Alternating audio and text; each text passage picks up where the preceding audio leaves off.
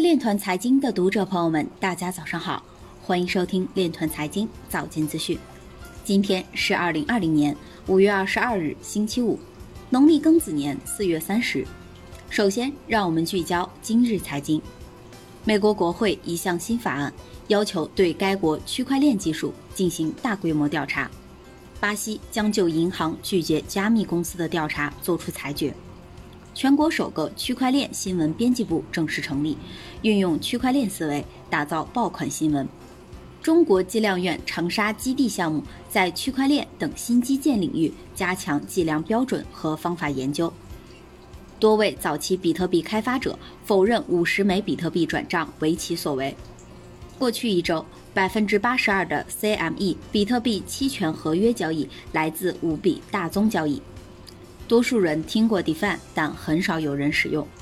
加密货币可作为对冲资产，应对潜在的政治和经济不确定性。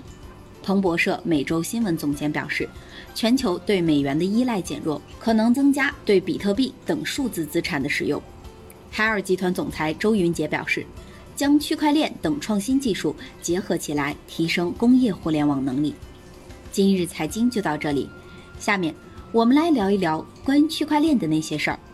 据中新网消息，四川成都市地方金融监管局二十日下午召开新闻发布会，成都市人民政府联合人民银行成都分行出台的《成都市金融科技发展规划（二零二零至二零二二年）》正式发布。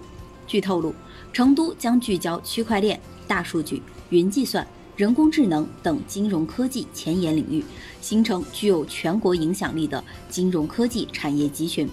成都还将聚焦培育基于大数据、云计算、区块链、人工智能等新兴信息技术驱动的金融科技产业，打造金融科技产业创新生态链，嫁接一系列新金融共生性产业和辅助性产业，形成完整的金融科技产业链和生态圈。